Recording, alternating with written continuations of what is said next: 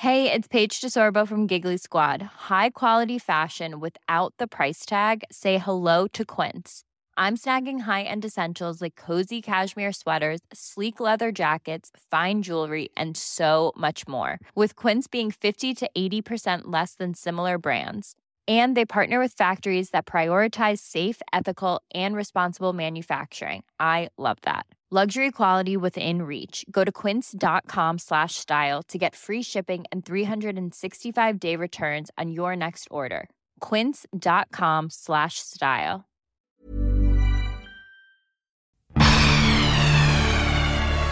Ich habe mich an die Worte von Paola Felix erinnert, die gesagt hat, Ihr Lebensmotto damals mit ihrem Mann Kurt Felix, der leider nicht mehr lebt, war 25 Jahre lernen, 25 Jahre arbeiten und 25 Jahre zu genießen. Das haben die beiden nicht so ganz geschafft, aber sie haben mit 50 mit Verstehen Sie Spaß aufgehört ähm, und habe die beiden ja relativ zügig dann auch kennenlernen dürfen. Ganz tolle Menschen, wirklich großartig.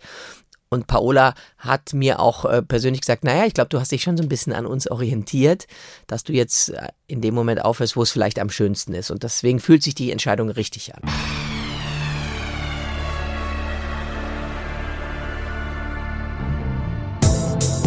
Hallo, der Prisma Podcast. Unsere Redaktion holt die Unterhaltungswelt für euch ans Mikro. Wir sagen Hallo.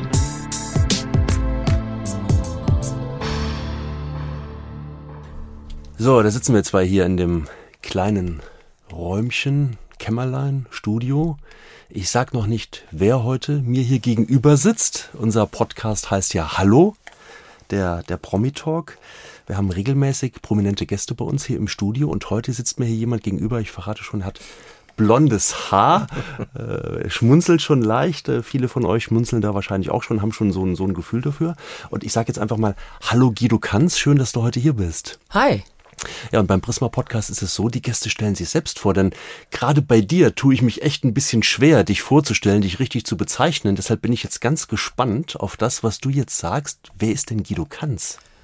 Äh, wie lange habe ich Zeit, ist die entscheidende Frage. Also, mein Name ist Guido Kanz. Ich bin am 19. August 1971 geboren. Demnach äh, vor kurzem 50 Jahre alt geworden. Äh, meine Originalhaarfarbe ist rot-blond, bin aber seit 1997 blond. Äh, mein Vater ist nicht Heino und mein Bruder ist nicht Scooter, Hyper Hyper. Ähm, verheiratet, ähm, ein Sohn, römisch-katholisch.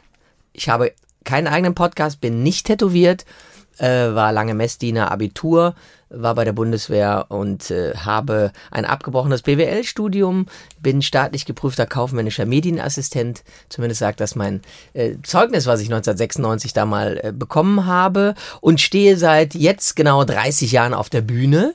Zwei Minuten haben wir noch. Achso, okay. Äh, 30 Jahre auf der Bühne und würde mich selber äh, bezeichnen als ähm, äh, Humorist, als äh, Komiker, als Moderator ähm, als Karnevalist und als jemand, der meistens gute Laune hat. Humorist hatte ich auch auf meiner Liste, Komiker auch, Moderator logischerweise auch, Karnevalist selbstverständlich. Wir sitzen hier in Köln und dann gibt's ja noch so ganz viele Dinge, die du jetzt nicht genannt hast, aber die du mit Sicherheit auch irgendwo streifst, wie äh, du bist tatsächlich auch Musiker und Sänger, weil bei mhm. deinem Bühnenprogramm steht auch ein Klavier mit auf der Bühne. Du ja. bist Entertainer, du bist Showmaster äh, und, und, und, und, und. Und Buchautor natürlich auch. Buchautor ne? selbstverständlich auch. Das vierte auch. jetzt auch, also es gibt einiges, äh, ja. Das liegt sogar hier vor uns auf dem Tisch, da werden wir aber dann später noch drüber mhm. sprechen. Ähm, ja, verstehen Sie, Spaßmoderator bist du seit ganz, ganz vielen Jahren, seit zwölf Ende des Jahres und du hast jetzt in den letzten Wochen und Monaten schon sehr, sehr oft erklärt, weshalb du dich von Verstehen Sie Spaß verabschiedest. Deswegen stelle ich dir die Frage nicht nochmal, denn du hast aus eigenen Stücken heraus ja entschieden, dass du zum Ende des Jahres aufhörst. Mhm. Dann sag doch jetzt einfach mal, wo die letzte Sendung Sie ist ja schon im Kasten, ist ja schon aufgezeichnet, wird äh, im Dezember ausgestrahlt. Ähm, wen legst du denn jetzt noch rein? Was kommt zum Abschied? Also die Sendung ist am 18.12. Äh, läuft die nochmal im 1. um 20.15 Uhr. Der, der reingelegt wurde, äh, ich, das kann ich schon mal verraten. Also ich habe natürlich damit gerechnet, dass mein Team nach so langer Zeit es versuchen wird, mich da nochmal vor die versteckte Kamera zu bekommen. Ich habe gedacht, ich bin also jetzt wirklich immun ja, nicht nur geimpft, sondern äh, auch jetzt, was Verstehen Sie Spaß angeht, äh, unverwundbar, da wird nichts passieren. Allerdings bei einer anderen Fernsehproduktion, das verrate ich jetzt auch noch, ist es dann, äh, dann doch passiert. Und es war sehr nett und ich habe mich insgeheim auch darüber gefreut, dass ich zum dritten Mal in meiner Zeit als Moderator von Verstehen Sie Spaß selber nochmal reingelegt wurde. Sonst haben wir ähm, äh, ja, wie immer ein paar prominente Leute dabei, die rein. Ich weiß gar nicht, was ich verraten darf. Ähm, ein bekannter Lockvogel, ein Moderator, ein Kollege von mir, der sehr viele Quiz ähm, moderiert im ersten. Der hat mir geholfen, äh, eine Moderatorin ein, reinzulegen. Das verrate ich jetzt mal. Ähm, und es war eine sehr emotionale Sendung. Also ich habe dann doch gemerkt, dass äh, nach zwölf Jahren mein Team wohl der Meinung war, dass ich das ganz gut gemacht habe und auch ein ganz netter Kerl bin. Äh, also es lohnt sich, die, die Sendung, glaube ich, zu sehen, kurz vor Weihnachten. Mir hat es auf jeden Fall großen Spaß gemacht, äh, nochmal da auf diesem Riesensofa zu sitzen. Ja, das ist sehr emotional war, das kann ich mir sehr, sehr gut vorstellen. Aber dann, jetzt wo du schon gesagt hast, dass du, dass man es tatsächlich geschafft hat, dich reinzulegen, da muss ich jetzt schon nochmal so ein bisschen nachfragen. Du hast ja mit Sicherheit, wie du auch schon sagtest, insgeheim damit gerechnet und hat, ist denen das denn so gelungen, wie die sich das auch vorgestellt haben? Weißt du da was? Oder? Äh, ja, ich denke schon. Also ähm, ja, die, mein Team, die machen das ja seit jetzt äh, über 40 Jahren, die meisten.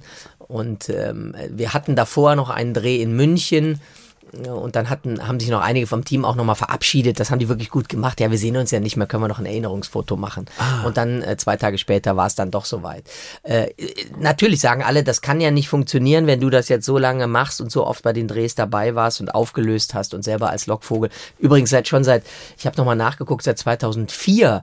Das war mein erster Lockvogel-Einsatz für Verstehen Sie Spaß, damals okay. noch äh, unter Frank Elstner ähm, dann muss man das doch merken. Aber ich sage es immer wieder, wenn das gut gemacht ist äh, und man trifft einen wunden Punkt, dann äh, ist jeder reinzulegen. Und bei mir war es jetzt, wie gesagt, das dritte Mal. Das erste Mal hat es äh, Mario Barth mit Steffen Hensler in Zusammenarbeit geschafft, mich da aus der Reserve zu locken. Und das zweite Mal war sogar in der Sendung mit Lockvogel Yvonne Katterfeld. Da habe ich es relativ schnell gespannt. Aber jetzt äh, gebe ich offen und ehrlich zu, war, es zwar komisch, aber für mich absolut glaubwürdig. Ja, aber doch richtig gut zum Abschied. So. Ja, na also, klar. Wunderbar, toll. toll. Kannst du denn jetzt schon so ein bisschen mit so ein bisschen Abstand hinter, hinter deiner Entscheidung, die du verkündet hast, du verlängerst nicht, ne? Das sind, das sind ja Verträge bei euch Moderatoren oft, die dann verlängert werden oder eben Zwei auch nicht, wenn man nicht möchte. in meinem Fall. Okay, okay. Kannst du denn jetzt schon so mit ein bisschen Abstand sagen, hey, ich fühle mich gut mit der Entscheidung? Das war eine richtige Entscheidung oder eine falsche oder gibt es da richtig und falsch gar nicht?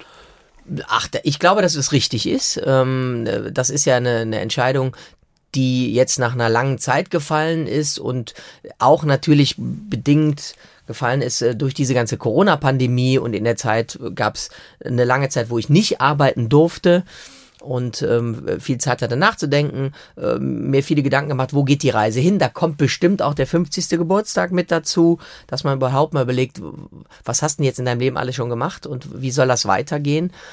Und mir war immer wichtig zu sagen, okay, wenn, solange die Leute noch sagen, Mensch, schade, dass der aufhört, und das war jetzt so mein Gefühl, zumindest bei meinem Team, dann ist das doch der richtige Zeitpunkt, bevor man irgendwo da steht und die sagen, meine Güte, macht der das denn immer noch, der kann's? Also jetzt langsam ist er auch mal gut, kann mal jemand anders ran.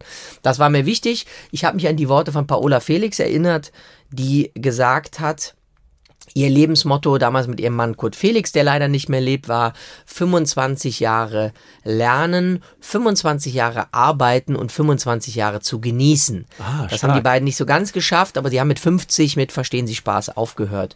Ähm, und habe die beiden ja relativ zügig dann auch kennenlernen dürfen. Ganz tolle Menschen, wirklich großartig. Und Paola hat mir auch äh, persönlich gesagt, naja, ich glaube, du hast dich schon so ein bisschen an uns orientiert, dass du jetzt äh, in dem Moment aufhörst, wo es vielleicht am schönsten ist. Und deswegen fühlt sich die Entscheidung richtig an. Wenn ich das jetzt mal auf dich übertrage, du bist 50 geworden vor kurzem, hast du eben angesprochen. Und jetzt nehmen wir mal das Bild von Paola, 25 Jahre lernen, 25 Jahre arbeiten. Jetzt kommen 25 Jahre Genuss tatsächlich, ja? Nee, also ich will, will natürlich weiterarbeiten. Das ist ganz interessant, nur weil ich jetzt so eine Sendung äh, nicht mehr moderieren werde, ähm, heißt natürlich nicht, dass ich aufhöre zu arbeiten und setze mich jetzt zur Ruhe und äh, äh, hole mir ein Wochenendhaus in der Eifel und sitze jetzt schön. mit äh, Z Zigarre rauchend vor, vor der Einfahrt. Auf gar keinen Fall. Also ich rauche immer noch nicht. Und äh, nee, nee, ich möchte schon noch weiterarbeiten, möchte aber vielleicht noch ein paar Sachen machen, die ich noch nicht gemacht habe in meinem beruflichen Dasein. Und ähm, ja, also für, für das Privatierleben fühle ich mich deutlich zu jung und ähm, auch zu, zu ja, Ideen versprühend. Ich habe noch relativ viel in meinem Kopf. Oh ja, und ehe du uns am Ende dieses Podcasts wahrscheinlich sehr genau sagst und ganz konkret sagst, was du dann ab 2022 machst. Nick, schauen wir nochmal kurz zurück. Ähm, 2009, äh, als, als ihr über Verstehen Sie Spaß gesprochen habt und 2010 war dann, glaube ich, auch die erste Sendung, ne, richtig? Ähm, es gibt so oft diese, diese Bilder von den großen Schuhen oder von dem schweren Rucksack, den, den man dir dann so auflastet. Ja, Frank Elstner war der oder, oder Paola und Kurt Felix waren die geistigen Eltern von, von dieser Sendung. Ähm, wie schwer ist es dir denn gefallen, am Anfang da sofort präsent zu sein und sofort bei, bei 100 zu sein? Das war auf jeden Fall schwer und war ich bestimmt auch noch nicht. Also ich bin ähm, angesprochen worden, vielmehr selber habe, ich habe mich eigentlich selber ins Gespräch gebracht weil ich die Redaktion äh, durch meine, meine Auftritte bei Verstehen Sie Spaß als Lockvogel, aber auch als, als Komiker, ich war öfter da eben als äh, zu Gast, kannte ich die Redakteure und alle. Und dann äh, hatten die mir bei einer anderen Sendung, die auch Frank Elstner moderiert hat, fürs Erste, damals erzählt, der Frank hört auf als Verstehen Sie Spaß Moderator. Und ich habe sehr spontan gesagt, ich, ich würde es machen. Mhm, klar. Und dann hat der Redakteur gesagt, naja, wir haben schon mal sogar drüber nachgedacht, aber du hast jetzt lange Zeit äh, für Sat 1 gearbeitet. Ich hatte damals die Sendung Deal or No Deal lange Jahre moderiert. Und du hast aber noch nie im ersten äh, Samstagabend schon moderiert. Das na, wird wohl nicht klappen ja, ich habe gesagt, wenn ihr keinen findet, ich mach's. Und dann hat sich das ja ein bisschen hingezogen, äh, bis ich dann irgendwann auf der Autobahn im Auto erfahren habe, dass, dass ich der Nachfolger von Frank Elstner werde und selbst in meinem Auto gesucht habe, wo hier eine Kamera versteckt gewesen sein könnte. Und ähm, naja, das waren natürlich große Schuhe, weil Frank Elstner ist natürlich einer der prägenden äh, Figuren, Erfinder, äh, Moderatoren im deutschen Fernsehen. Und, ähm, und natürlich war ich auch nervös und mein Motto in der ersten Sendung im April 2010 war eigentlich ähm, Hauptsache fehlerfrei durch die Sendung zu kommen. Das ist eine Live-Sendung, die war damals in Halle. Ähm, du, du guckst, dass du da keine Fehler machst. So, da kann man nicht locker sein. Und die Kritiken nach der ersten Sendung waren zum Teil auch wirklich äh, beleidigend und im Nachhinein auch belustigend für mich. Ähm, und ich hatte auch den Eindruck, dass da einige Kritiker die schon fertig hatten vor der Sendung. Also da mhm. konnte man sagen, okay, das war eh schon, verstehen Sie Spaß, geht jetzt zugrunde, das war's. Frank Elzner hat aufgehört und ähm, das gibt schon so lange das Format, das war's jetzt. Und mein Ehrgeiz, weil ich ja auch Sportler bin seit, äh, seit der, meiner Kindheit, äh, großer Ehrgeiz habe ich natürlich gesagt, ja, den wirst, wirst du natürlich zeigen, wo die Reise lang geht. Ich möchte gerne wieder es schaffen, dass Verstehen Sie Spaß ein Ereignis für die ganze Familie ist, dass da die, die Eltern mit den Kindern zusammen gucken. Das hat viel Energie und Kraft gekostet, viele Ideen, aber das haben wir geschafft und in der letzten Sendung äh, im Oktober, am 9. Oktober, hatten wir bei den jungen Zuschauern 16,1 Prozent. Das ist wirklich äh, atemberaubend besser als Stark. die privaten. Mhm. Und ähm, also hat sich die Mühe gelohnt. Eine richtig gut gemachte Samstagabend-Familienshow, mhm. so wie sich das für Samstagabend Primetime auch gehört eigentlich. Ne? So verstehe ich das zumindest. Wer, wer berät dich dann bei sowas? Hast du da einen Coach, äh, der, der dir bei so, gerade wenn du so ein neues Projekt angehst, wie das damals war, der sagt, hey, pass auf, da müssen wir, da müssen wir ein bisschen dran arbeiten und du musst sofort das so und so machen. Machst du sowas ja. oder, oder bist du da eher Guido und sagst, nee, ich kann das schon und Nee, nee, nee, nee, nee. Also ähm, ich halte das so, wie ich das im Fußball immer gehalten habe. Also, äh, dass man selbst, selbst Cristiano Ronaldo hat ja einen Trainer. Auch wenn man sich mal fragt, der kann doch Fußball spielen, wozu braucht er einen Trainer? Auch ich habe einen Coach äh, fürs Fernsehen, mit dem ich auch schon seit dem Jahr 2005 zusammenarbeite. Und ich glaube, dass es wichtig ist, dass man sich weiterentwickelt und dass man auch jemanden hat, der einen auf Fehler aufmerksam macht. Mhm. Ich glaube, wenn man das nicht tut und immer so in seinem eigenen Kosmos bleibt und niemand hat, der sagt, hm, da hast du dir aber was Blödes angewöhnt oder was, ähm, was ich überhaupt nicht gut kann, ist Applaus aushalten zum Beispiel. Fällt mir sehr schwer. Für dich selbst Applaus. Ja, genau. Also für andere Leute äh, mag ich gerne hochleben lassen, aber selber, so dass ich mich selber ähm, bejubeln lasse, das fällt mir sehr schwer. Und da hat mir mein Coach immer geholfen, dass der mir über dieses Ohr, was ich natürlich auch habe, ähm, was viele Moderatoren haben, was hauptsächlich bei mir dafür da ist, dass, wie man sagt, wir, wir müssen ein bisschen auf die Uhr gucken, äh, wir müssen jetzt in der nächsten Minute zum nächsten Film kommen, damit das nicht ausartet. Ähm, der hat dann gesagt, wart, ich habe gesagt, kannst du mir nicht sagen, wart noch ein bisschen, wart noch ein bisschen. Also dieses rauskommen und drei Minuten sich bejubeln lassen, fällt mir schwer. Mhm. Äh, sowas hilft und ich glaube, dass sich äh, weiterzuentwickeln gut ist für alle, die vor der Kamera stehen. Und deswegen ist, finde ich, ein Coach toll. Ich muss beim Applaus nochmal nachfragen. Ich kann mir vorstellen, an der einen, oder vielleicht muss man das differenziert betrachten, ähm, als Karnevalist, der du Abend für Abend in der Session fünf, sechs, sieben bis zu acht Auftritte pro Tag auch hinlegst, da ist Applaus doch ganz, ganz wichtig, um dich zu motivieren, um, um dir ein Feedback für deine Arbeit zu geben, oder? Ja, aber das, auch da fällt mir das nicht leicht. Auch da ist mir das eher unangenehm. Äh, ich weiß gar nicht warum. Mhm. Äh, das ist ein Beruf, der mir riesen Spaß macht und ich glaube auch, dass ich live am besten bin, auch live vor der Kamera. Das ist eine Sache, die mir sehr liegt und auch keine Angst macht. Aber dieses Warten und Genießen, das, das ist eine Sache, die, die ich nicht besonders gut kann. Und das muss man lernen. Ich versuche das, mich da zu verbessern. Aber das ist eine Sache, die ich gerne loswerde und dann gerne weitermachen möchte. Aber trotzdem dürfen die Leute im Saal noch kräftig klatschen, wenn, wenn der Gag gut saß, oder? Das natürlich, aber äh, man muss sich da Zeit nehmen, genießen und dann weitermachen nach deinem ähm, äh, besten besten Gag oder so bei Verstehen Sie Spaß, wurdest du schon oft gefragt. Ich frage jetzt einfach mal, was war denn so dein schönster Moment äh, bei Verstehen Sie Spaß, wenn du es mal zurückblicken lässt? Das muss jetzt nicht unbedingt irgendwie ein Streich sein, sondern das kann auch eine Situation in der Sendung oder hinter Ach, da, hinter hinter der. Da gibt es natürlich mehrere. Ähm, es gab wunderbare, also eben, wir haben ein ganz tolles Team gehabt. Es gab einen Produktionsleiter, Herstellungsleiter Gerhard Hoffmann, der jetzt in, in Rente gegangen ist der, äh, wenn wir waren ja damals noch immer live unterwegs in unterschiedlichen Städten, in Trier, in Karlsruhe, Mannheim, in Halle, ähm, Offenburg, der dann abends gesagt hat, okay, ähm, am, am Tag der ersten Probe abends machen wir irgendwas. Also entweder haben wir irgendwie gekegelt, weil in einem Hotel in Offenburg eine Kegelbahn war, oder der hat uns, äh, wollte uns die Innenstadt von Karlsruhe mal zeigen oder Mannheim.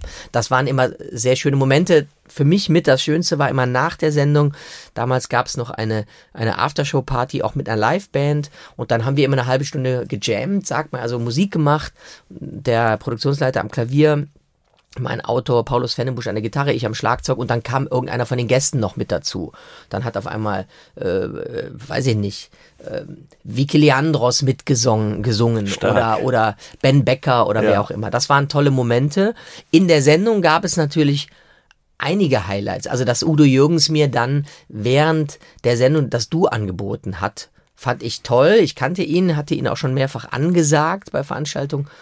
Aber dass dann dann Udo Jürgens sagt, Mensch, das ist ja ein toller junger Mann und ich bin übrigens der Udo, mhm. äh, war natürlich für mich ein, ein Highlight. Joe Cocker habe ich erlebt, einen Musiker, den ich sehr, sehr äh, bewundert habe, den ich auch oft gesehen habe auf der Bühne.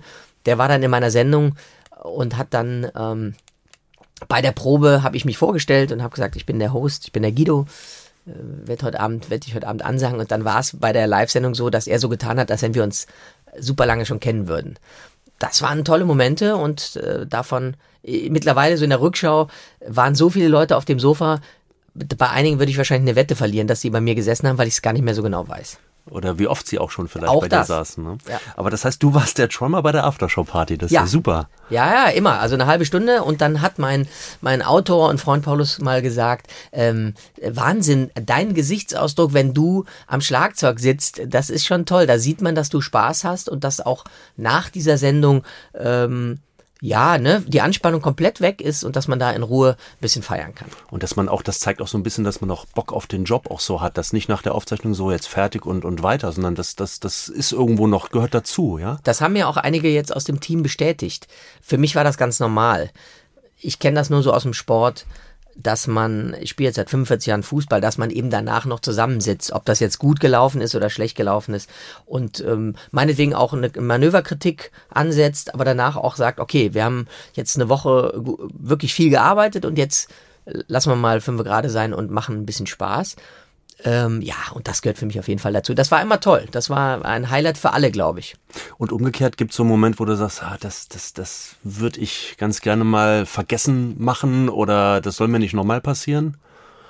Ach, da gibt's ja immer, ja, so, so großartige Sachen weiß ich gar Okay, nicht. Also okay. es gab auf jeden Fall mal eine, vielleicht im Nachhinein auch witzige Situation einer Sängerin Catherine Jenkins, die ähm, zum Ende der Sendung ein, das war kurz vor Weihnachten, ein äh, sehr schönes Weihnachtslied singen wollte und ich war mir ziemlich sicher, dass ich den, den Namen der Sängerin sowieso, aber auch den Titel des Liedes locker im Kopf habe. Und als ich dann die, ähm, die, die, diesen Titel anmoderieren wollte und sie, fiel mir auf einmal ein, dass ich den Titel gar nicht mehr wusste. Und dann musste ich leider sagen, jetzt kommt Catherine Jenkins. Und Entschuldigung, liebe Zuschauer, äh, ich habe den Titel vergessen. Dann war es noch so, dass, dass ähm, es von oben schneien sollte und unsere Technik da nicht so ganz funktioniert hat. Und dann kam auf einmal wie so eine Dachlawine von oben runter. Und dann war es auch noch so, dass sich eine dieser Schneeflocken so in ihren Hals gesetzt hat, dass sie nicht mehr richtig singen konnte. Also im Nachhinein hat sie, glaube ich, gedacht, sie wird live nochmal äh, verladen, was nicht mein Ansinnen war. Ähm, ja, das hätte man vielleicht besser machen können. Woran erkennt man denn, dass man gerade veräppelt wird? Ja, das erkennt man eben nicht. Das erkennt man erst hinterher. Das ist, ähm, das ist schwer. Das, also ich denke natürlich sehr oft im Alltag oder habe die letzten zwölf Jahre oft gedacht, jetzt bist du dran. Ich gab eine sehr schöne ja, Begegnung. Ähm, ich war unterwegs zu einem Dreh in Hamburg. Wir haben damals Sascha Grammel reingelegt. Und äh, ich bin abgeholt worden am Flug oder stand am Flughafen und bin in ein Taxi eingestiegen. Und der Taxifahrer war ein, also indischer Abstammung, würde ich sagen, hatte auch noch einen großen Turban auf dem Kopf und sprach auch sehr schlecht Deutsch. Also man musste sehr aufpassen, um ihn zu verstehen. Und ich sagte, ich würde gern in dieses Kongresszentrum gefahren werden. Und dann ist er sehr merkwürdig Auto gefahren wo ich schon gedacht, gedacht habe, meine Güte, also, hm, naja. Und dann gab es eine Baustelle und man konnte nicht auf direktem Wege zu diesem Kongresszentrum fahren. Und der Taxifahrer dachte sich wohl, naja, der direkte Weg ist ja aber über den Bürgersteig und fuhr über den Bürgersteig und fuhr bestimmt 100 Meter auf dem Fahrradweg und Bürgersteig an dieser Baustelle vorbei, um dann wieder auf die Straße zu fahren. Und spätestens da war für mich klar, äh, ich werde hier gerade reingelegt von meinem Team und fuhr dann bis zum, zum, zu dieser Tür, wo ich mich dann reingeschummelt habe. Ähm, und dann kam mein Produzent, der Geschäftsführer Stefan Meyer, und bezahlte das Taxi und nahm die Quittung entgegen. Ich sagte, komm Stefan, das war jetzt schon ein bisschen viel heute. Ne? Und, und die Haltung ist dann auf einmal, dann, dann geht man gerade und ja, ich habe natürlich erstmal gesucht, immer schön. wo ist ja? jetzt hier, wo ist denn jetzt hier die, die, Ja. die Kamera versteckt im Ja. Auto? Und dann bin ich ausgestiegen und habe gesagt, Stefan, also das war jetzt also schon ein bisschen sehr dicke aufgetragen, ne? Ähm, muss dir was Besseres einfallen Mhm, lassen. Er wusste überhaupt nicht, was ich meine, hat sich die Quittung geholt, sagt, was meinst du jetzt? Sag ich, naja, das war doch jetzt alles gefaked. Und sagt, nee, das war ein ganz normaler Taxifahrer, also wir haben hier nichts mit zu tun. Und das war ein sehr schöner Moment, ein sehr schöner Moment, weil ich dachte, siehste, man, immer dann, wenn man nicht damit rechnet, dann passiert's. Stark. Du hast dich sogar mal als Frau verkleidet, um jemand hereinzulegen. Stimmt das, dass, dass das fünf Stunden gedauert hat, bis dass du wirklich so, so aussahst, wie, wie du als Frau dann da aussehen solltest? Das war sogar die erste richtig große Maske. Ich hatte mir das schon sehr früh überlegt, dass, dass es, glaube ich, gut wäre, mal als Lockvogel in ganz andere Rollen schlüpfen zu können. Das Problem ist irgendwann bei mir gewesen, das scheint wohl an der Stimme zu liegen, dass viele Leute dann, es wurde, sagen wir mal, es wurde schwerer, Leute reinzulegen als Lockvogel. Weil sie dann, ah, das ist doch der Guido Kanz. Und dann haben wir gesagt, okay, dann versuchen wir das mal mit einer sehr aufwendigen Maske. Ähm, das war damals der, ein Dreh mit Mark Forster. Ich habe fünf Stunden in der Maske gesessen. Ich hatte einen Schauspielcoach, da sind wir wieder da, der, den ich gefragt habe, wie geht man denn als Frau? Weil so wie ich mir das vorgestellt habe, hat er gesagt, naja, das ist ja, äh, was du da machst, keine Ahnung, wen du jetzt da beeindrucken willst, aber so gehen, so gehen Frauen nicht. Auf dem Stuhl hier saß auch schon Roche. Der hätte dir das zeigen können. hätte mir das ne? zeigen können. Der hätte das perfekt machen können. Ja, und dann hat der mir das gezeigt und hat mir auch eine Hilfe gegeben, um in der Rolle zu bleiben. Und das war natürlich ein Riesenspaß. Äh, ich durfte dann sogar mit einem Helikopter dahin fliegen. Das war also der Legende nach eine sehr reiche Frau, die Mark Forster, vielmehr der Mann, der dann für sie Mark Forster engagiert hat. Und äh, ja, äh, Mark eh ein toller, toller Kollege und äh, ein Riesenspaß für alle. Wir sitzen hier in Köln, haben wir eingangs gesagt. Äh, du bist, ja mittlerweile bist du ja Kölner, obwohl du in Porz geboren bist. Und das war ja noch vor der, vor der Eingemeindung, glaube Richtig. ich, nannte man das damals. Mhm, ne? du allgemeine bist, Gebietsreform. legst der Wert darauf, dass du nicht in Köln geboren bist, sondern in Porz. Aber Mhm. jetzt bist du halt Kölner, Köln, Köln-Porzer, irgendwo sowas Ja. Art. Und du hast auch hier in Köln schon den Lockvogel gespielt, nämlich auf dem Dom. Ja. Du hast den Domschweizer gespielt, hast die Leute hochkommen lassen und wieder runtergeschickt, ja? Ja, also das, sind, waren schon einige Stufen. Oh, ich hätte auch nie gedacht, dass Leute das wirklich machen. Also ich bin ähm, eben oben in dem Bereich, wo die, wo die Glocken hängen, im, im Glockenstuhl ähm, standen wir und es ging um eine Eintrittskarte und haben den Leuten erzählt, das würde so nicht funktionieren, sie müssten wieder runterlaufen. Und da gab es wirklich einige, die 300 so und so viele Stufen hochgelaufen sind bis zu mir, dann wieder runter und dann wieder hoch. Um dann zu sagen, ach, ist ja egal, so wichtig wäre es gar nicht gewesen. ähm, toll. Die haben das gemacht, ja. Äh, die haben es gemacht und man wundert sich immer wieder, was Leute wirklich tun, wenn ihnen irgendeine ordnende Instanz irgendwas sagt. Also ob das jetzt Ordnungsamt oder Polizei oder jetzt in dem Falle Domschweizer, haben das einfach viele Leute so akzeptiert und haben es gemacht. Ich glaube, ich wäre auch so ein Kandidat. Beim Podcast Hallo gibt es eine Rubrik, die heißt Die Fragen der anderen. Ähm, und da wir gerade in Köln sind, hast du jetzt gerade schon im Anklang gehört, habe ich eine Frage eines bekannten Kölners für dich und die spiele ich dir jetzt mal vor. Hallo Guido, ist der Henning.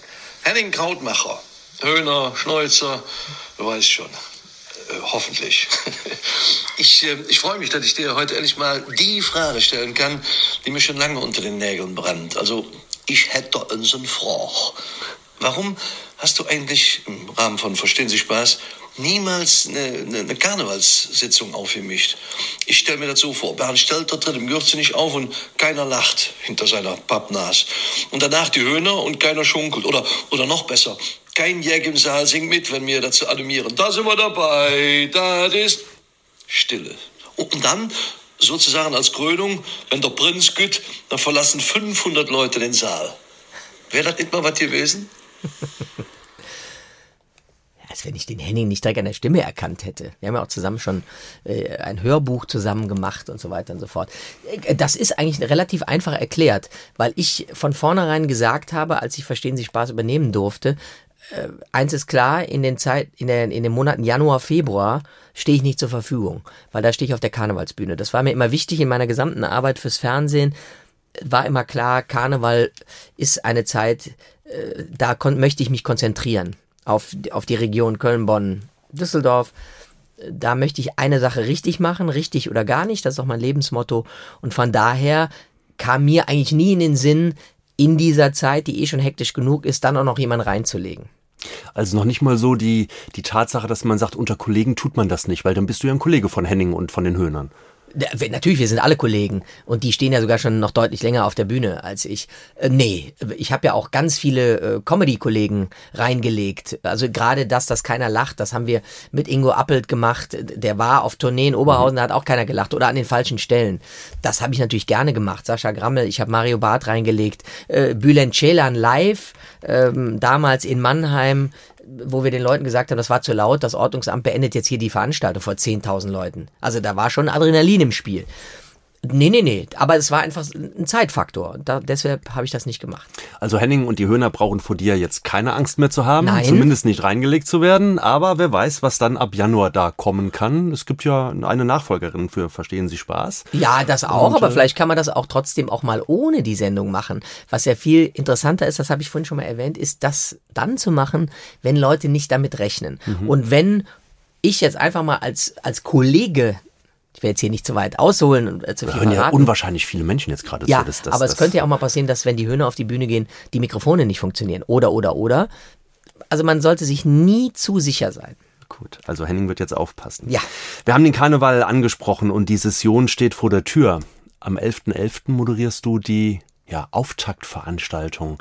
Das ist schon eine große Nummer jetzt so, ne? Nach dann zwei Jahren quasi äh, Corona-Pause ja, mehr oder weniger. Ein, ein Dreivierteljahre sind es dann. Ähm, das freust du dich sehr drauf? Ja, auf jeden Fall. Karneval ist schon einer meiner DNAs und äh, das ist mein, mein Wohnzimmer. Da komme ich auch her. Das ist ja nun äh, das Trainingslager. Übrigens aus meiner Sicht das beste Trainingslager für alle Leute, die vor der Kamera stehen oder vor einem Mikrofon stehen.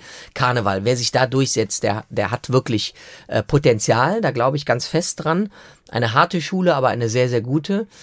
Und natürlich, äh, wenn dann der Januar, wenn dann der richtige, in Anführungsstrichen, Sitzungskarneval losgeht, dann hat man Leute, zwei Jahre lang nicht gesehen. Es gibt viele Leute, wo man sich vielleicht freut, wenn man die zwei Jahre nicht sieht. Den Zahnarzt, den Steuerprüfer. Äh, aber bei, bei den Karnevalisten, ähm, ja, ist da, glaube ich, eine große Wunde gerissen worden in dieser Zeit der Pandemie. Es war richtig, dass der Karneval nicht stattgefunden hat. Aber ich freue mich auf den 11.11., .11., weil das ist einer der, der Wünsche, die ich da auf meiner Bucketlist, ja, auf meiner To-Do-List ja. habe. Ich war oft als, als Interviewgast am 11.11. .11. dabei. Bin auch jemand, der am 11.11. .11. zwar nicht kostümiert, das war mir immer wichtig, das mache ich nie, aber immer äh, zum Karnevalsauftakt dabei ist, weil man dann auch merkt, aha, da geht wieder was los, da bewegt sich was. Aber das jetzt zu moderieren für den WDR, da freue ich mich sehr drauf und ähm, für mich auch so eine Art Klammer, weil ich ja den den Rosenmontagszug in Köln kommentiere seit einigen Jahren und dann auch den Auftakt jetzt zu moderieren, ist für mich äh, sehr schön. Prima, ja, also da hat es dann doch tatsächlich äh, 30 Jahre gedauert in deinem Bühnenleben, bis mhm. dass du diese hochheilige Veranstaltung ja. jetzt moderieren darfst und quasi offiziell die Session mit eröffnest. Ja, ne? richtig. Stark. Du hast äh, den Rosenmontagszug angesprochen, den du seit ein paar Jahren für den WDR ähm, kommentierst. Letzte Session war das der, der kleinste und der kürzeste Rosenmontagszug in Köln. Wie war das für dich? im Nachhinein ein unglaubliches Erlebnis, ein positives Erlebnis, als ähm, klar war, Karneval wird nicht stattfinden und auch der Rosenmontagszug in Köln nicht, waren natürlich alle sehr enttäuscht und auch sehr traurig. Nochmal, ich glaube, dass es die absolut richtige Entscheidung war. Und dann kam irgendwann die äh, Anfrage, naja, wir wollen so einen kleinen Zug machen. Und dann habe ich erstmal gefragt, naja, wie stellt ihr euch das denn vor? Ja, mit dem Hennessin-Theater, diesem Puppentheater in Köln zusammen dann habe ich erst gesagt, naja, wie kann man sich das vorstellen? War aber relativ, das sind so Sachen, die mich begeistern. Ich sage, okay, ich mache ich mach mit, ich bin mit dabei. Und im Nachhinein glaube ich, dass das vielleicht sogar einer der schönsten und emotionalsten Rosenmontagszüge war, zumindest die, die ich erlebt habe, weil es wirklich was Besonderes war und man gemerkt hat, dass die Leute, die in der Vorbereitung daran gearbeitet haben, mit sehr viel Liebe und Leidenschaft das gemacht haben und es irgendwie auch was war, woran sich die Zuschauer und Karnevalisten festhalten konnten. Ja, also Karneval gab's nicht, aber da weiß ich von ganz vielen, die sich zu Hause kostümiert vor den Fernseher gesetzt haben und mit ihrer Family diesen kleinen äh, Kölner Rosenmontagszug geguckt haben. Und ich habe sehr viel positives Feedback bekommen. Und wenn man dann genau hingeschaut hat, im Grunde genommen hat ja auch nicht viel gefehlt. Äh, es gab die Reiter der Ehrengarde, es gab die Mariechen, ähm, ich glaube selbst Lukas Podolski ist sogar mit, mit aufgetreten. Also es gab ja wirklich alles im Miniaturformat. Und für die Hörerinnen und Hörer, die nicht aus dem Rheinland kommen, muss man vielleicht kurz erklären, das Hennesschen Theater ist eines der, der ganz wenigen Puppentheater vielleicht in ganz Deutschland noch, wo mit, mit Stockpuppen gespielt wird. Und, ähm, und in Mundart auch, auf Kölsch. In, in Mundart, ah ja, ja, genau. Ihr habt aber nicht im Theater gespielt, ihr habt das in einer großen Halle, habt ihr den Zug an euch vorbeifahren lassen. Ja, ja? Äh, und das äh, Schöne war, dass es im Endeffekt, glaube ich, nur sieben Pferde waren. Sonst sind das deutlich mehr. Die wurden aber immer umdekoriert. Also die ritten praktisch hinten raus und haben vorne wieder angefangen. Äh, ja, mit sehr viel, mit sehr, sehr viel Liebe und sehr detailverliebt gemacht. Es gab Konfetti, es wurden, wurde auch Wurfmaterial auf diese Sprecherkabine, in der wir saßen, geworfen. Es war eigentlich alles wie immer, ähm, nur anders. Ich wollte gerade sagen, es wäre schön, wenn es das nicht mehr geben würde. Nein, es wäre schön, wenn es so einen Zug vielleicht noch mal geben würde, aber begleitend zum echten Zug, ja, denn das, das, das hat schon richtig gut funktioniert. Jetzt aber zum, zum großen Rosenmontagszug, der kommt ganz bald auch auf die rechte Rheinseite. Also quasi nähert er sich mhm der Region, in der du lebst, Ports, wobei bis dahin wäre es noch ein bisschen weit. Aber findest du es eine gute Entscheidung, dass der Zug jetzt auch äh, auf, auf die Schelsig, wie man sagt, nach Deutsch rüberkommt?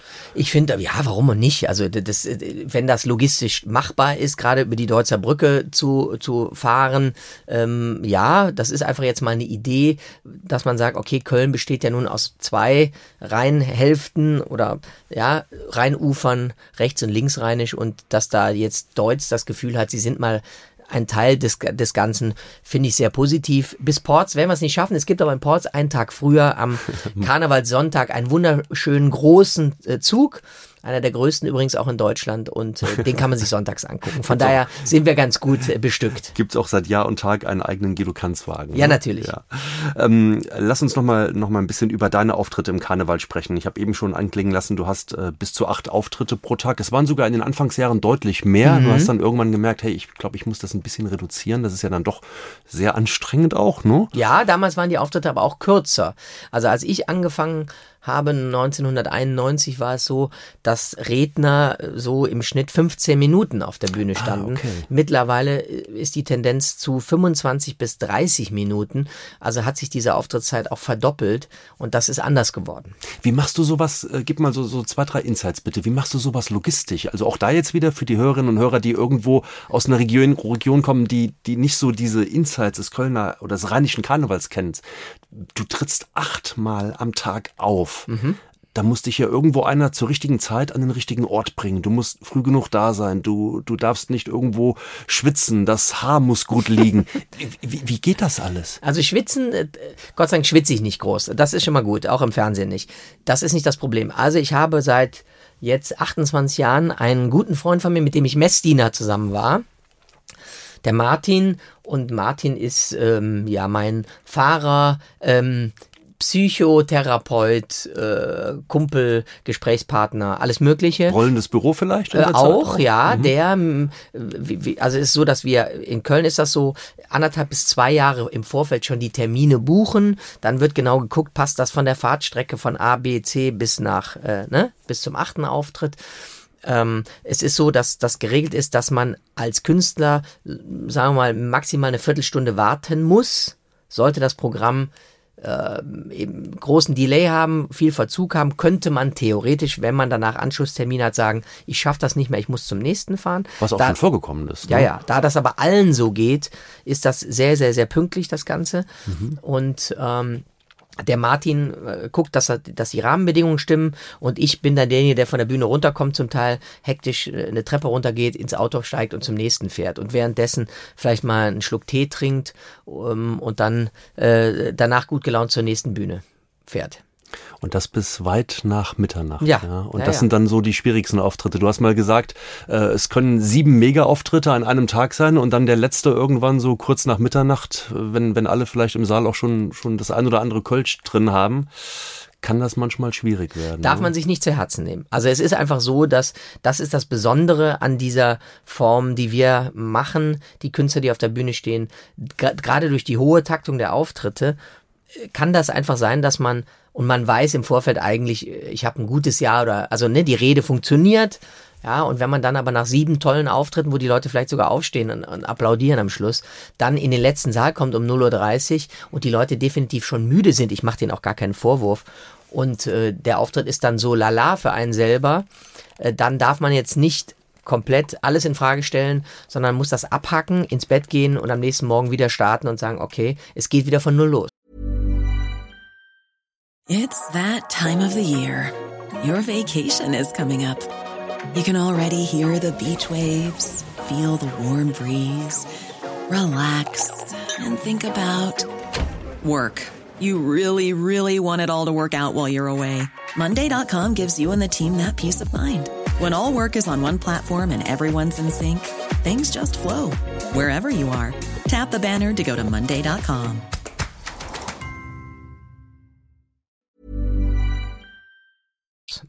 Wie schaltest du ab in so einer Zeit? Ist vielleicht jetzt eine schwierige Frage. Du hast wahrscheinlich jetzt etwas länger abschalten können, ja. wie alle Künstler oder wie viele. Aber wenn du so, wenn der Kalender wieder richtig voll ist, und das hoffen wir, dass das jetzt auch bald wieder so ist.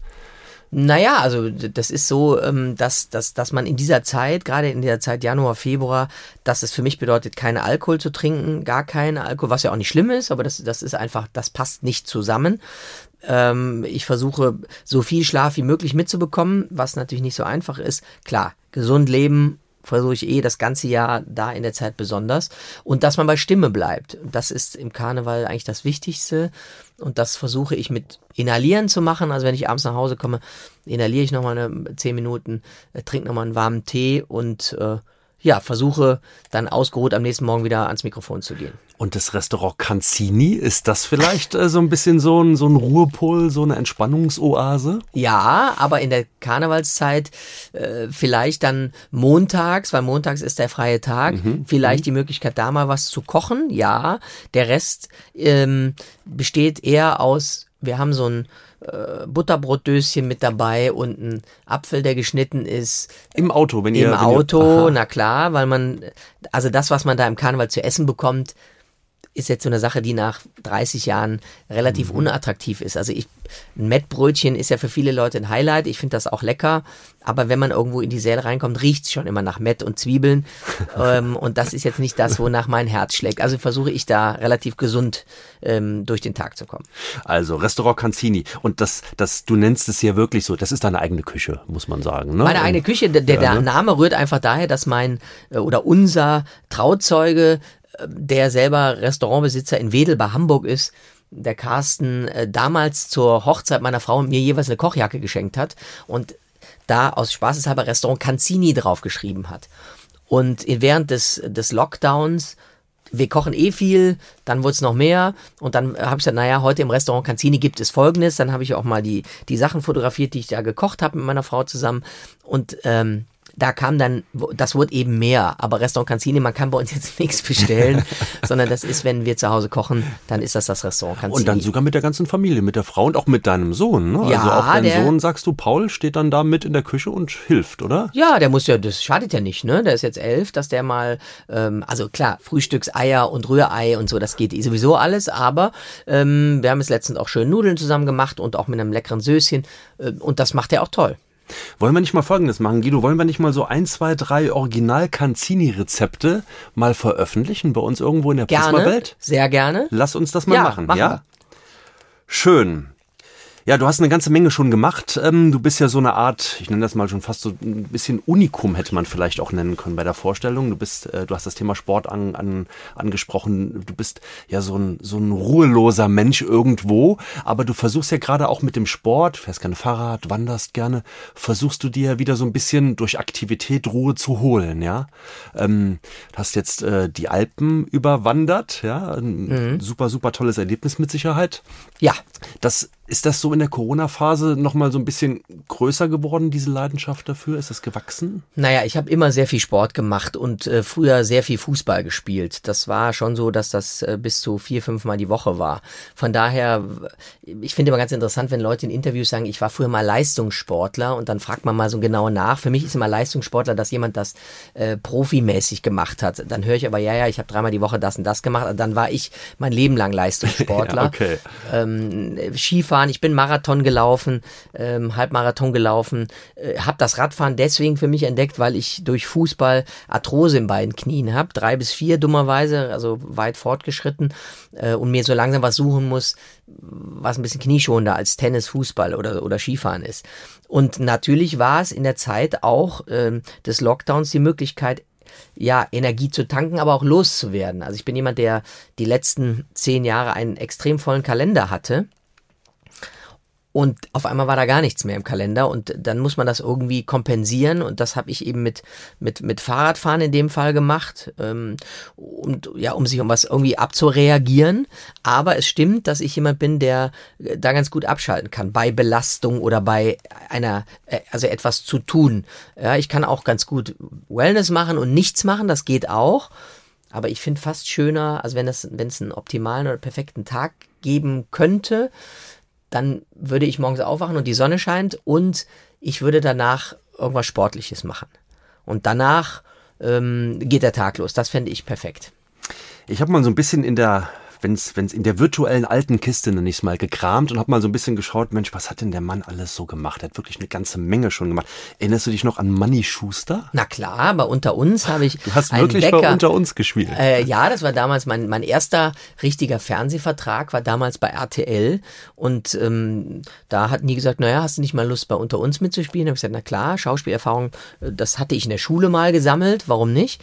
Und das, das Tolle an dieser Rolle Manny Schuster war eigentlich, dass ich jemand war, der so gar nicht in dieses Bild von unter uns gepasst hat, weil ich hatte eine goldene Kette an und durfte im Unterhemd rumlaufen und war eher so ein bisschen prollig unterwegs und das hat mir riesen Spaß gemacht.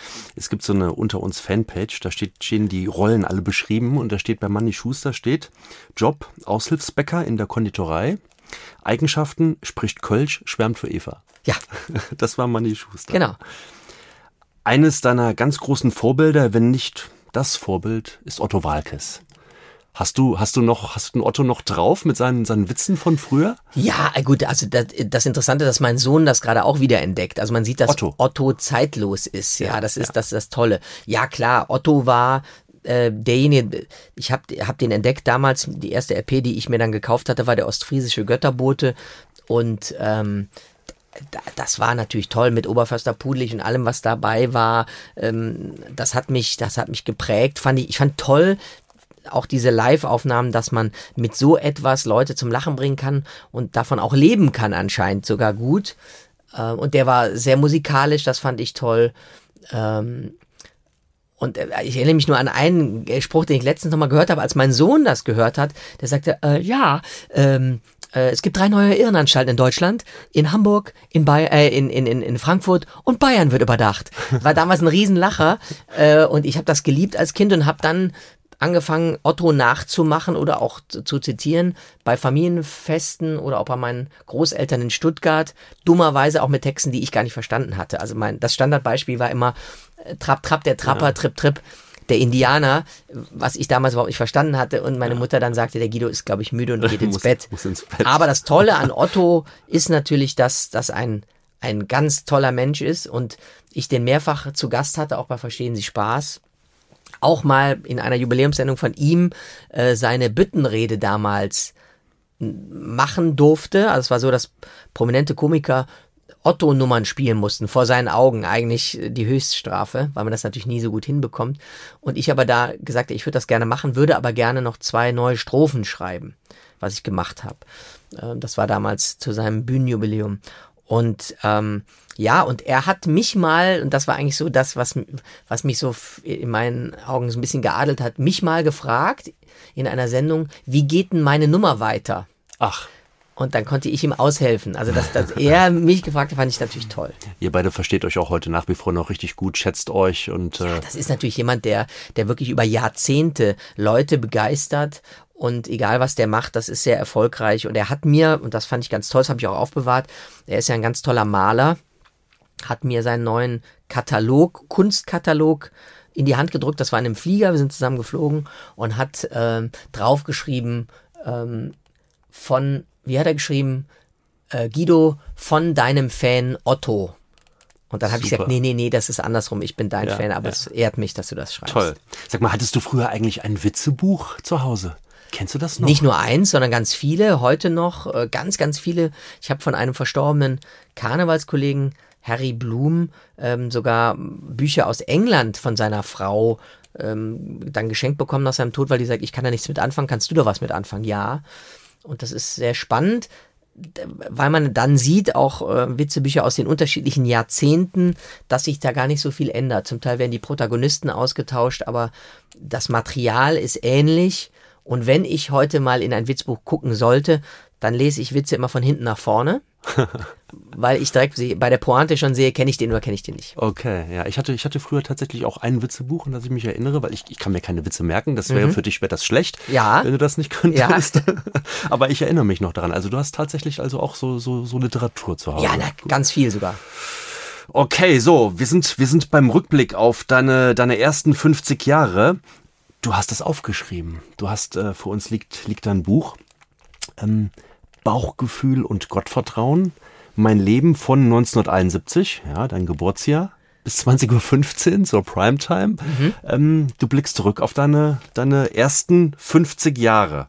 Ähm, total offen, äh, an der einen oder anderen Stelle auch sehr überraschend. Du hast ja auch schwere Zeiten auch schon, schon hinter dir, gesundheitlich meine ich. Ähm, das ist dein viertes Buch und ja, für eine Autobiografie würde man eigentlich sagen, finde ich zumindest, ist es ein Stück weit zu früh, aber Ich persönlich, wenn ich so eine kleine Wertung vorab schicken darf, ich mag an dem Buch, dass du so positiv, wie, wie du rüberkommst, äh, das mal Revue passieren lässt, was, was du schon als erlebt haben durftest. Ja. Oder erleben durftest. Da, also Passt da- das?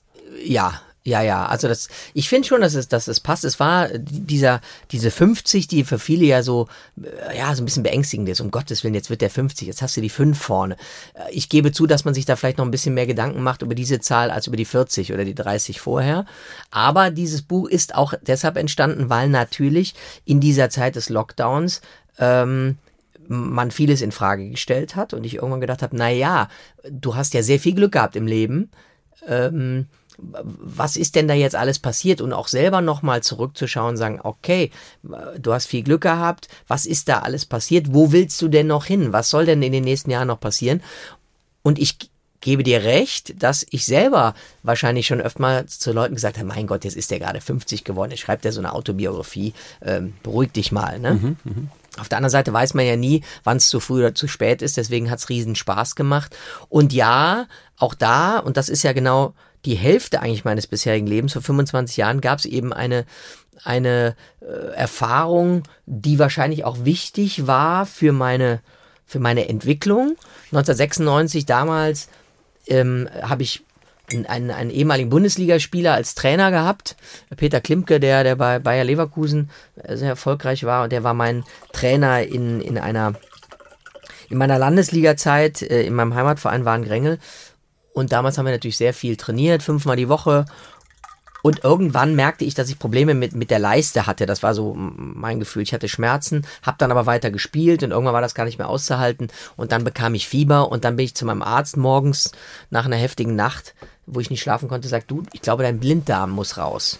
Und jetzt aber mal schleunigst ins Krankenhaus. Und da haben die dieselbe Diagnose gestellt, sagten, Ihr Blinddarm ist ähm, entzündet, Herr Kanzler, aber jetzt zügig ne, auf den OP-Tisch. Das ist auch schnell gemacht. Die sind, sie sind da am, das war freitags, sie sind da am Montag spätestens wieder raus. Und ich weiß noch, dass ich mit einem Kumpel von mir telefoniert habe, äh, dem Ilja, meinem ehemaligen Schlagzeuglehrer und bis heute noch guten Freund. Und der sagt, was ist los? Ich sag, du, ähm, ich krieg jetzt gleich einen Blinddarm raus, aber das ist ja äh, schnell gemacht. Er sagte, ich habe ja eh früh frei, dann komme ich heute Nachmittag mal, ich komme mal vorbei. So, und dann kam der ins Krankenhaus, so erzählte er das, kam in dieses Zimmer, ich hatte ihm gesagt, ich lieg Zimmer so und so viel. Und da war das Bett aber unbenutzt und dann kam eine Schwester und sagte zu ihm mit so einem merkwürdigen Gesichtsausdruck, sind Sie Familienmitglied? Und da hat er gesagt, äh, nein, wieso? Ja, dann, äh, der Herr Kanz ist auf der Intensivstation. Und es muss wohl so gewesen sein, dass ich auf dem OP-Tisch dann, ja, der, der Blinddarm rausgenommen wurde auch. Der war aber gar nicht entzündet. Ähm, Und als ich dann in diesem Aufwachraum lag, äh, bin ich wohl blau angelaufen, hatte eine Herzinsuffizienz, eine linksseitige und äh, ja, dann haben sie alle ein bisschen Sorgen gemacht. Dann kam ich in, in die oder auf die Intensivstation und ähm, habe dann sehr hohes Fieber bekommen, was nicht runterging. Das dauerte einige Tage. Und das war irgendwie eine heftige Zeit. Ich selber habe das nun die ersten zwei Tage gar nicht mehr so richtig mitbekommen. Meine Family natürlich, die auch sehr, sehr, ja, beängstigt waren. Und das war eben eine Zeit, da war ich richtig fit. Also äh, fünfmal die Woche, wirklich, da wurde gewogen, da wurde auf alles geachtet. Ähm, ich glaube, ich war selten so fit wie in dieser Zeit.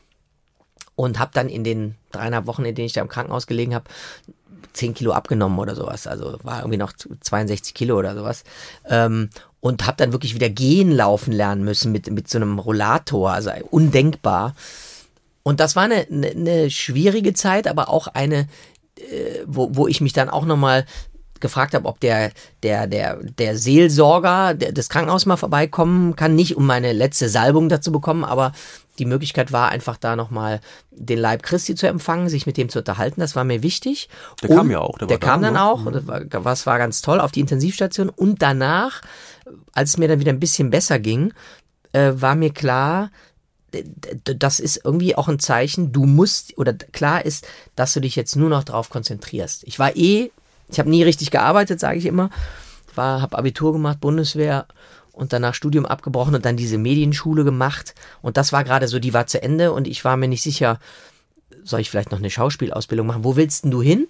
Und dann war für mich klar, das ist der Weg und jetzt konzentrierst du dich vollends auf, auf deine Bühnenkarriere. Du erzählst das jetzt gerade natürlich, weil es war ja eine schwierige Situation, wenn man dreieinhalb Wochen im Krankenhaus liegt und davon auch noch eine große Zeit auf der Intensivstation und auch erstmal nicht so genau richtig weiß, was, was, was, was habe ich da eigentlich? Mhm. Du erzählst es natürlich jetzt gerade in einer anderen Tonalität und auch mit, einer, mit einem gewissen Ernst. Äh, ich finde im Buch, äh, und da kommt der, da kommt der Entertainer und der Humorist wieder rüber. ich habe mir da mal ein kleines Markerchen äh, sogar an, an diese Stelle auch gesetzt und lese das auch gerne mal kurz vor kommt das mit einem Augenzwinkern richtig, richtig schön rüber. Man muss sich vorstellen, ähm, du, ähm, kurz bevor ich hier eine kleine Passage vorlese, da stehen tagtäglich die Ärzte bei dir, äh, da, da kommt, da kommt der eine, da kommt der nächste, weil, weil sie alle damals nicht so genau wussten, was ist denn da mit dem los, mit dem Kerl. Und ähm, du schreibst, ich fühlte mich wie ein Versuchskaninchen. Sie alle waren auf der Suche nach der Ursache für meinen Zustand und täglich half ich ihnen bei ihrer Spurensuche und beantwortete stets dieselben Fragen, nur dass sie von Vertretern aus unterschiedlichen Fachrichtungen gestellt wurden, ob Urologe, Orthopäde oder Internist. Sie alle hörten interessiert zu, bis jeder einzelne schließlich mit vollen Ampullen in der Hand mein Zimmer wieder verließ. Eigentlich fehlte am Ende nur noch, dass Studenten an mein Bett geführt wurden mit den Worten, schauen Sie sich diesen interessanten Fall mal an. Ja, Herrlich. ja so war es auch. So fühlte ich mich. Also, also hätte Dr. House damals schon praktiziert, wäre ich, glaube ich, ein ganz guter Fall gewesen, weil de facto keiner so genau wüsste, wie hängt das denn alles zusammen? Warum ist das jetzt so? Ähm, ja, war im Nachhinein kann man natürlich darüber anders reden, aber es war damals schon so von 100 auf 0, Stecker raus. Ähm, und ja, interessanterweise eben mit 25 und ich, ich glaube ja daran, dass es keine Zufälle gibt und das hatte schon wahrscheinlich eine Berechtigung in meinem Leben zu sagen, okay, Junge, äh, jetzt mal hier, ne, konzentrier dich jetzt mal auf das, was du gerne machst. Dein Buch ähm, ist nicht ganz chronologisch aufgebaut, aber in vielen Teilen schon. Wie stelle ich mir das vor? Musstest du einfach nur vielleicht bei deinen Eltern, die vielleicht ja auch irgendwo Zeitungsartikel gesammelt haben, oder du selber vielleicht, musstest du nur ans Regal gehen, die Ordner rausziehen und das dann verschriftlichen?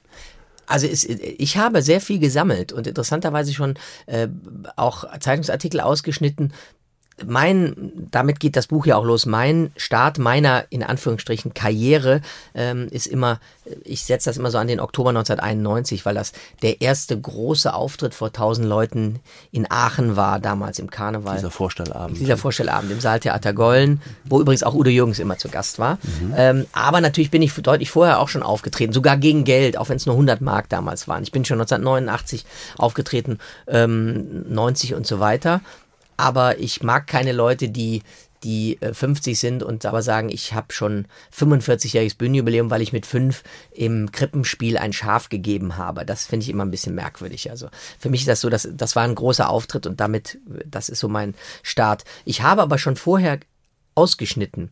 Ich habe schon ganz viele Artikel ausgeschnitten, wo ich mit 14 beim, beim Schuljubiläum auf meinem Gymnasium mit der Jazzband gespielt habe. Das habe ich mir schon ausgeschnitten. Interessant, ich weiß nicht warum, aber das war anscheinend immer so ein Drang in die Öffentlichkeit, auf, die, auf eine Bühne, ähm, alles was mit Fußball war. Äh, Tabellen ausgeschnitten, wo ich gespielt habe. Wenn du ein Tor geschossen hast, wahrscheinlich. Ja, genau. Das war ja nicht so oft, weil ich ja. Verteidiger war, aber das, das, und das habe ich schon alles gesammelt. Und da habe ich natürlich auch ähm, reingeschaut und habe meine Eltern auch gefragt, wie war das denn nochmal und so. Ähm, ja, und, und natürlich hat man in der Rückschau dann auf einmal werden manche Sachen, äh, jetzt hat, sagten noch Nachbarn, gestern klingelten Nachbarn bei mir zu Hause weil ich ja immer noch da wohne, wo ich als Kind auch gewohnt habe und deren Tochter ist ein Jahr älter und die haben gesagt, kannst du äh, der Ramona eine, eine Widmung ins Buch schreiben? Und dann haben die beiden gesagt, Ach, die Ramona hätte sich gewünscht, dass du noch ein bisschen mehr aus seiner Kindheit geschrieben hättest. Ah, ähm, ist ja interessant, wie das jeder so ja. wahrnimmt. Aber äh, das ist schon spannend, wenn man im Nachhinein das dann mal wieder liest, was man alles erlebt hat oder einen Großteil, den man erlebt hat. Äh, die, diese 50 Jahre kommen einem ja gar nicht selber so vor. Also wenn ich mich so selber im Spiegel betrachte oder im Fernsehen sehe, denke ich, na klar, ist der Typ älter geworden, aber das fühlt sich Geht nicht nach 50, ne? nee, fühlt sich nicht nach 50 Jahren an. Wenn man aber dann mal guckt, gesammelte Artikel und auch in so einem Buch, ist da schon echt viel passiert. Bist du zufrieden mit dem Buch? Sehr, sehr, sehr, sehr. Ich finde das sehr schön. Es ist das mit Abstand persönlichste geworden. Äh, die anderen waren deutlich humorvoller. Das war aber auch eine andere Art von Buch, die ich vorgeschrieben habe. Das ist ein eben eine Autobiografie und ich finde es aber sehr persönlich, ich gebe da relativ viel von mir preis. Das war mir eigentlich im Vorfeld gar nicht so klar. Das entwickelt sich ja immer so, ne, wenn man dann dran ist. Ähm, hab aber auch mit den Leuten gesprochen, die ich da erwähne, ob das okay ist. Ähm, auch wie, wie, wie, was ich erzählen darf aus der Kennenlernphase mit meiner Frau, ob ihr das recht ist oder nicht. Oder wie unser Sohn zur Welt gekommen ist. Aber im Nachhinein bin ich ganz, ganz äh, happy. Und diese zwei Sachen, Bauchgefühl und Gottvertrauen, treffen einfach mein Leben, weil auf meinen Bauch kann ich mich super verlassen. Und dass der liebe Gott auf mich aufpasst, das ist, steht für mich fest. Hast du eine Lieblingspassage im Buch? Oder ein Lieblingskapitel? Mm, das ist immer schwer. Ich finde ähm, die, die Zeit, also das Erlebnis meiner Taufe, was ich natürlich nur so halb mitbekommen habe, mir habe aber erzählen lassen, das, das gefällt mir sehr, sehr gut. Jetzt habe ich eben schon ein Stück aus deinem Buch vorgelesen. Jetzt würde mich natürlich interessieren, wie es klingt, wenn Ach. Guido Kanz aus seinem eigenen Buch was vorliest. Guck ich doch mal da Mag, magst du uns eine kleine Leseprobe ja, geben? Natürlich. In der Zwischenzeit kann man sagen, dass dein Buch jetzt auch als Hörbuch erscheint. Ja. Du und man kann übrigens ganz kurz, weil ich es gerade selber auf, da bin ich auch ganz stolz drauf, dass das man unser Familienwappen äh, vorne äh, sehen kann, das ah. Wappen der Familie Kanz, was, ähm, was ich persönlich sehr schön finde. Und äh, ja, ja, deswegen bin ich sehr froh, dass es, dass es, dass es ähm, vorne zu sehen ist. Da, da kann ich ja nichts für, aber es ist trotzdem toll. Du hast das Hörbuch aber selbst auch gelesen. Ja, ne? also das natürlich. Macht, macht ja keinen Sinn, wenn das dann ein anderer liest. Das ne? kann man, kann jeder machen, aber wie er will. Ich fand, mir macht Lesen eh großen Spaß. Und ähm, das Problem ist immer nur, dass ich selber merke, dass ich bald äh, dringend die Lesebrille, die ich auch schon habe, vielleicht auch äh, anziehen sollte. Das Kapitel ist das achte Kapitel, das heißt OMG, Oh my God.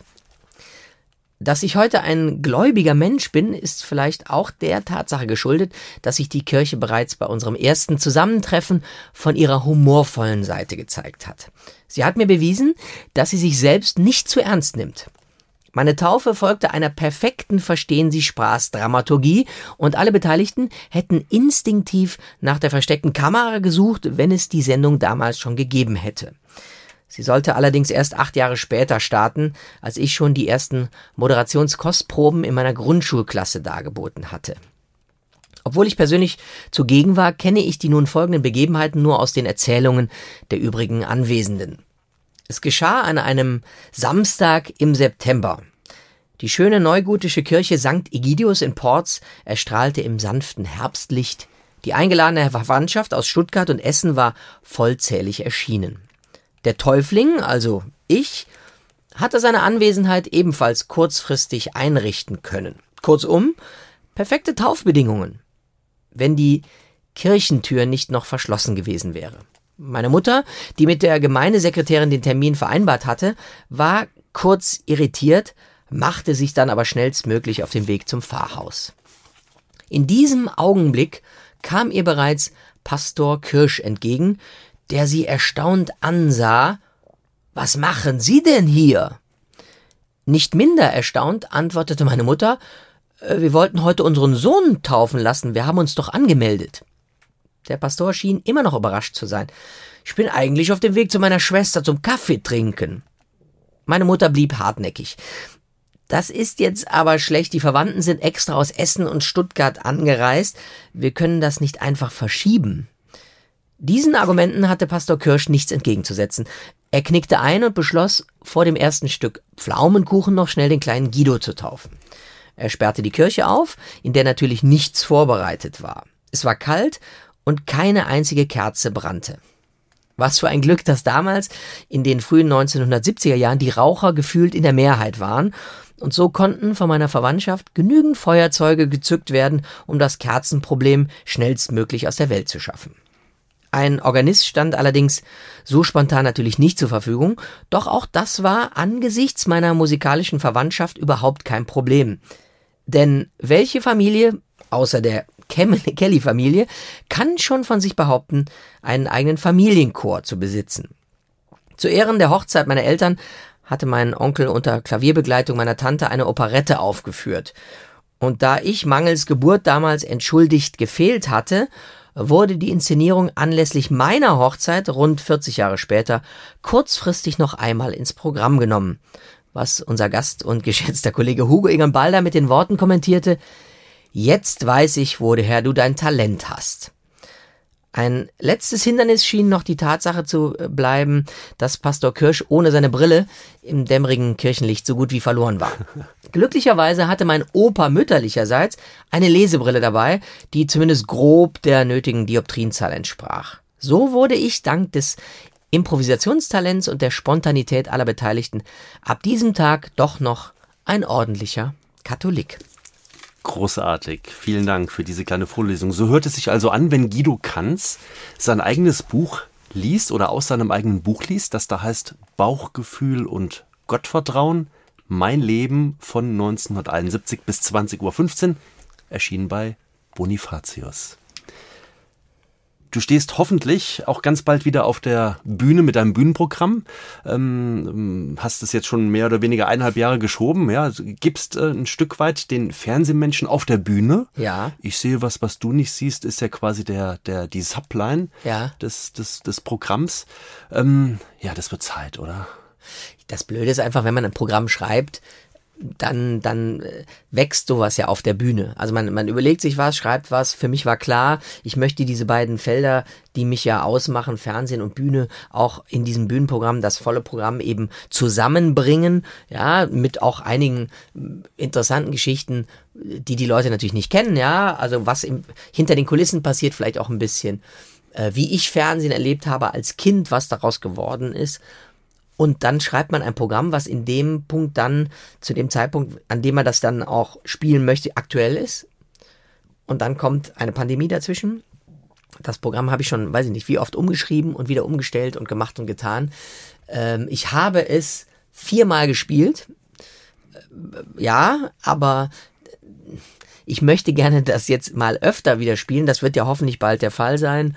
Und dann äh, freue ich mich, weil, wie du vorhin schon gesagt hast, das ist eben eine Möglichkeit, mehr von mir auch zu zeigen. Ich sitze am Klavier, ich spiele was, ich singe dazu. Ich habe dem Fernsehen ein Liebeslied gewidmet, ähm, was, glaube ich, sehr schön geworden ist. Und ähm, ja, Ist das also, ich habe jetzt gerade mal hier deinen dein, dein Tourkalender offen, 21.11. in Karst, ähm, dann kommen noch ein, zwei Auftritte, unter anderem dann auch in der Schweiz, in Arosa, dann kommt die Karnevalspause logischerweise und dann geht's im Mai wieder los. Kann das also sein, dass du jetzt äh, bei, den, bei den Auftritten, die jetzt folgen, teilweise ein anderes Programm spielst, als es dann im Mai sogar Ja. ist? Also verstehe ich das richtig, dass du das dann immer so weiterentwickelst? Ja, und es gibt immer einen aktuellen Teil, ähm, bestimmt 10, 15 Minuten, wo ich auf, auf die aktuellen Ereignisse eingehe. Sollte es irgendwann dann mal eine Bundesregierung geben, was wir alle hoffen, oder es passiert wieder was anderes, wird dieses Programm natürlich aktualisiert und umgeschrieben.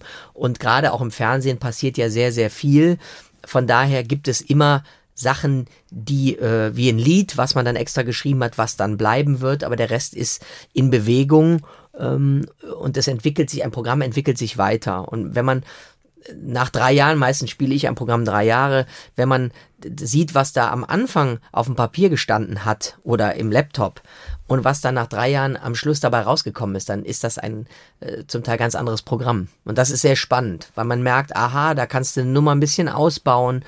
Ähm, mir geht's zum- so, dass ich im Fernsehen im Moment gar nicht weiß, wo läuft denn Fußball, wo läuft jetzt Champions League oder an welchem Tag läuft denn wo Champions League. Ist das jetzt bei Sky oder The Zone, läuft das jetzt doch im Öffentlich-Rechtlichen oder ähm, jetzt hatten die, bei der Europameisterschaft hatte mal die Telekom die Rechte gekauft. Dann hat mein Vater mich gefragt, ja, aber wo sehe ich denn jetzt äh, das Spiel, ne, Italien gegen, gegen äh, England oder sowas, wo läuft das denn? Äh, Telekom hat, mein Vater ist über 80, sagt dann außerdem, ich sag ja, das Spiel findet in London statt zum Beispiel. Ja, aber ich habe die Vorwahl gar nicht von England oder so. Also das ist ja mittlerweile so äh, komplex geworden, das Ganze. Wie gucken wir alle Fernsehen? Das heißt, es entwickelt sich weiter und das macht aber Riesenspaß. Man hat die Leute zweieinhalb Stunden für sich, man ist zusammen, die Leute ähm, kaufen eine Karte für Guido Kanz und das ist eine ganz andere Zusammenarbeit, wie das vielleicht im Karneval ist oder auch im Fernsehen und deswegen mache ich das so gerne. Rund zwei Stunden ähm, füllt dein Programm und das heißt das volle Programm. Ich sehe was, was du nicht siehst. Äh, Wir werden in den Shownotes zu diesem Podcast nochmal auf deine, auf deine Tourdaten hinweisen, ähm, wo man sich dann Guido Kanz live und in Farbe angucken kann, überall. Du hast gerade sehr, sehr schön übergeleitet auf das, was ich eingangs äh, angekündigt habe, was ich am Ende von dir erwarte oder was ich mir wünsche oder erhoffe oder vielleicht gibt's ja da irgendwas. Ähm, du willst ja unbedingt mal was im Sport machen. Hm, ja. Und jetzt hast du gerade schon gesagt, Mensch, dieser Überblick, wo läuft was im Fußball? Was war das noch, was du ab Januar machst? War das die ARD Sportschau oder ZDF Sportreportage? Ich weiß noch nicht so genau, es könnte auch das Sportstudio werden. Also eins von beiden wird sicherlich ja jetzt noch kommen äh, nach diesem Podcast. Das ist eine Sache, die mich schon immer interessiert und das war auch so ein Gedanke zu sagen, vielleicht macht man ja noch mal was anderes im Fernsehen. Also moderieren werde ich bestimmt weiter, aber mich würde das dieses Feld Sport sehr reizen, weil das eine Sache ist, mit der ich mich mein Leben lang schon beschäftige. Und ähm, Oder ein völlig neues Fußballformat bei den Privaten? vielleicht? auch vielleicht gut, ja. Also das, das ist alles vorstellbar. Ähm, da ist jetzt noch nichts so, dass ich das ähm, in der Tasche habe, aber da bin ich, bleibe ich dran und wie gesagt, Ehrgeiz ähm, ist mein zweiter Vorname. Kann ich also fragen, fragen, fragen, da kommt nichts. Nein. Wir haben, wir haben die Fußball-WM nächstes Jahr. Das ist doch was, oder? Ja, das ist eh traurig, dass wir die Fußball-WM nächstes Jahr haben, finde ich. Und das Schlimme ist, ähm, da ich ja noch jemand bin, der auch wirklich noch in die Kirche geht, auch wenn das äh, zum Teil viele Leute gar nicht mehr verstehen können. Das findet auch noch während der Adventszeit statt im nächsten Jahr. Das finde ich ja ganz bitter. Also wir haben, also wir haben zumindest unser Kind so erzogen, der Paul ist auch Messdiener, äh, dass man die Adventszeit irgendwie so wahrnimmt, dass es eine Zeit, eine ruhige Zeit ist, wo man sich auf Weihnachten vorbereitet, die Ankunft des Herrn, ne, so ein bisschen beschauerlich und besinnlich. Und jetzt brüllen wir nächstes Jahr alle Tor und äh, äh, hoffen, dass die deutsche Nationalmannschaft relativ weit kommt. Ich finde das wirklich eine wie soll man sagen, dass man sich nur dem Geld, ja, und dem Mammon da unterwirft, finde ich ganz, ganz schwierig. Deswegen gefällt mir diese, diese WM in Katar überhaupt nicht. Und außerdem ist die Jahreszeit natürlich zum Grillen und Feiern und äh, bisschen schwierig. Ich habe scherzeshalber auf der Bühne gesagt, das wird der erste Autokorso sein, der von einem Streuwagen angeführt wird. Also wir müssen uns alle umstellen. Lieber Guido, das Buch liegt vor uns. Du hast eben daraus vorgelesen. Wollen wir ein paar verlosen? Ja, ich äh, sehr gerne. Ich habe zehn äh, Bücher mitgebracht. Dann lass uns die bitte signieren. Ja, na klar. Für die Prisma-Leser. Sehr gerne. Und dann müsst ihr nur eins tun, liebe Hörerinnen und Hörer. Ihr müsst euch das Magazin aus eurer Tageszeitung holen und einfach glücklich sein, wenn ihr vielleicht eines dieser zehn signierten Bücher von Guido Kanz gewinnt. Jetzt muss ich, aber darf ich noch eine Frage stellen? Bitte. Äh, weil ich natürlich mit der Prisma aufgewachsen bin, weil meine Eltern ähm, den Kölner Stadtanzeiger immer abonniert hatten. Ich heute auch noch. Ich habe das aber jetzt digital, aber da gibt's ja die Prisma ja nun auch. Klar. Wie, wie lange gibt's die Prisma schon? Unser Magazin gibt's schon seit 45 Jahren, Guido. Und wir liegen nicht nur, wenn du sagst, dem, dem Kölner Stadtanzeiger bei, sondern wir liegen auch vielen anderen Tageszeitungen in ganz Deutschland bei. Der Watz, der renommierten Watz zum Beispiel in Essen, dem Hamburger Abendblatt zum Beispiel. Also überall da gibt's demnächst den Blonden, der mir gerade hier gegenüber sitzt, auf dem Cover. Und im Innenteil gibt's dann das Gewinnspiel zum Buch dazu. Das habe ich natürlich jetzt in meinem Buch nicht erwähnt, aber die Prisma begleitet zumindest dann auch schon seit 45 Jahren mein Leben, weil ich mich immer nur daran erinnern kann, dass es bei uns so war, dass freitags die Prisma äh, unserer Zeitung beilag und meine Eltern auch nie irgendeine andere Fernsehzeitschrift gekauft haben.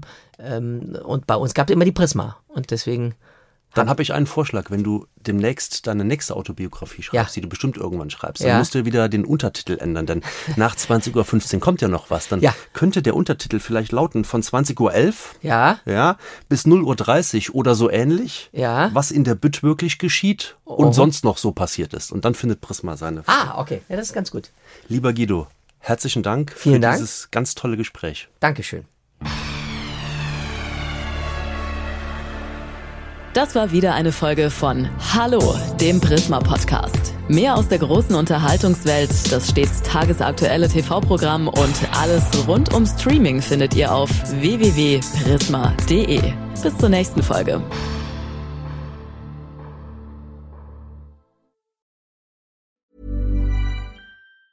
Hey, it's Danny Pellegrino from Everything Iconic. Ready to upgrade your style game without blowing your budget? Check out Quince. They've got all the good stuff shirts and polos, activewear, and fine leather goods, all at 50 to 80% less than other high end brands. And the best part? They're all about safe, ethical, and responsible manufacturing. Get that luxury vibe without the luxury price tag. Hit up quince.com slash upgrade for free shipping and 365 day returns on your next order. That's quince.com slash upgrade.